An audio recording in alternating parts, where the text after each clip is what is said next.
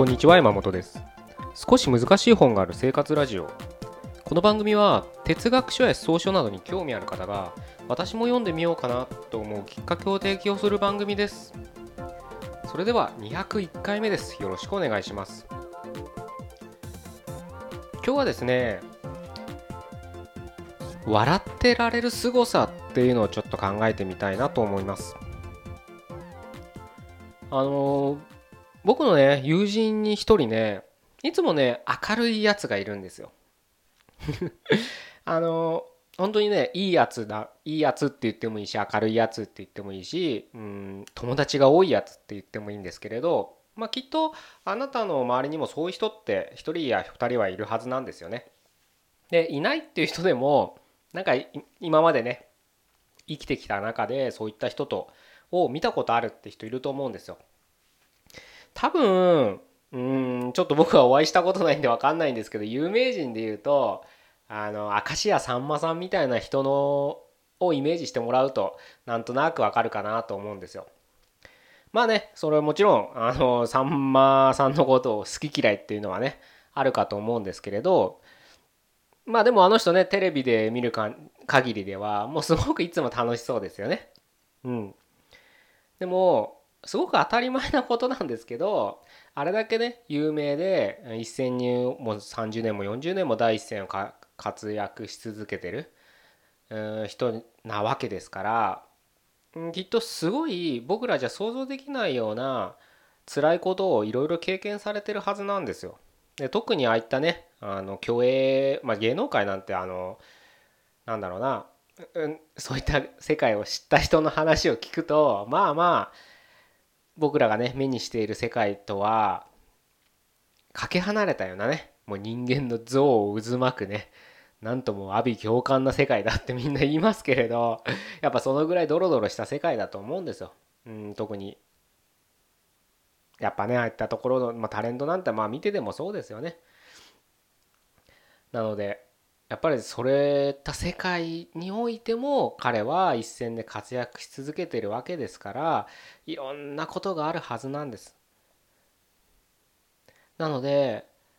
いいよなお金もらってとか以上に辛いことがいっぱいあるはずなんですけれどそれでも彼はやっぱり常に楽しそうですよね。それはカメラの前だけなのかもしれないけれど家だと一人だとね何してるかわからないけれどでも僕らの目に映るとこでは常に楽しそう。それを仕事なのかもしれないですし彼のそれが生き様なのかもしれないけれどやっぱりそんなイメージありますよね。常に楽しそうみたいな。だから僕らあれ彼を見て笑えたりねあのねお笑いをしていただいてくれてそれを見て笑えるわけじゃないですか。まあそんな人をイメージしていただければいいんですけれど本当ね単純に最近僕思うのはそういう人って本当すごいなって思うんですよ。それはさんまさんに限らず僕らの身近にいる人でもね。やっぱりね絶対ど 何度も言うように辛いことはいっぱいあるはずなんですよね。でもそれを笑っていられる笑顔でいられる強さ強くないと僕そういう風にできないと思うんですよね。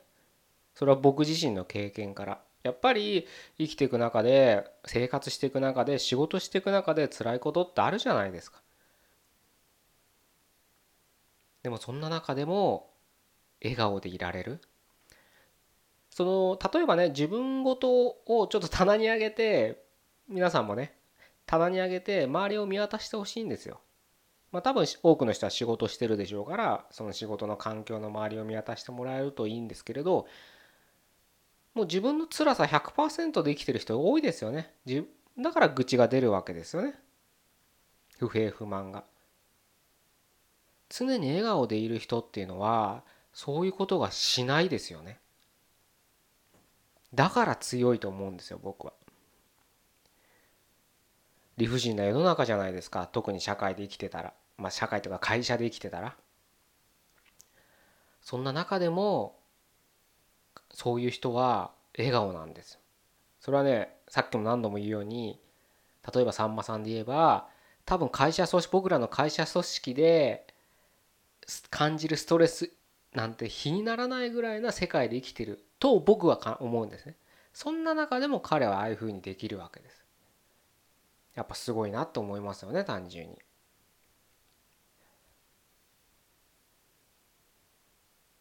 でねその凄さを持ち合いも持っている人の周りにはやっぱりいい人間関係が築けてるなっていうふうのを見て取れるはずなんです。まあだから友達が多いって僕もさっきお伝えした通りなんですけれどつまり僕らは誰一人例外なく辛い人生を生きてるんです。でもその中でもいい人間関係を築けてる人っていうのは笑顔で入れてる人？まあ笑顔で入れてる人って一言に言っちゃうとちょっと、うん、誤解を招きそうですけれどまあ今日の文脈で言えばちょっとそういうふうに捉えていただいてもいいかなと思うんです。まあ、人に優しくできる人って、うん、言ってもいいのかもしれないですけどね。まあこれ言葉何置き換えてもいいんですよ。人に優しくできる人って強い人ですからね絶対に。当たり前ですけど。うん。そういったことを考えるとやっぱりね、え日々毎日生きていく中で、うん、辛いなと思う時こそムスッとしないで人に八つ当たりしないで、え、笑顔で優しく接する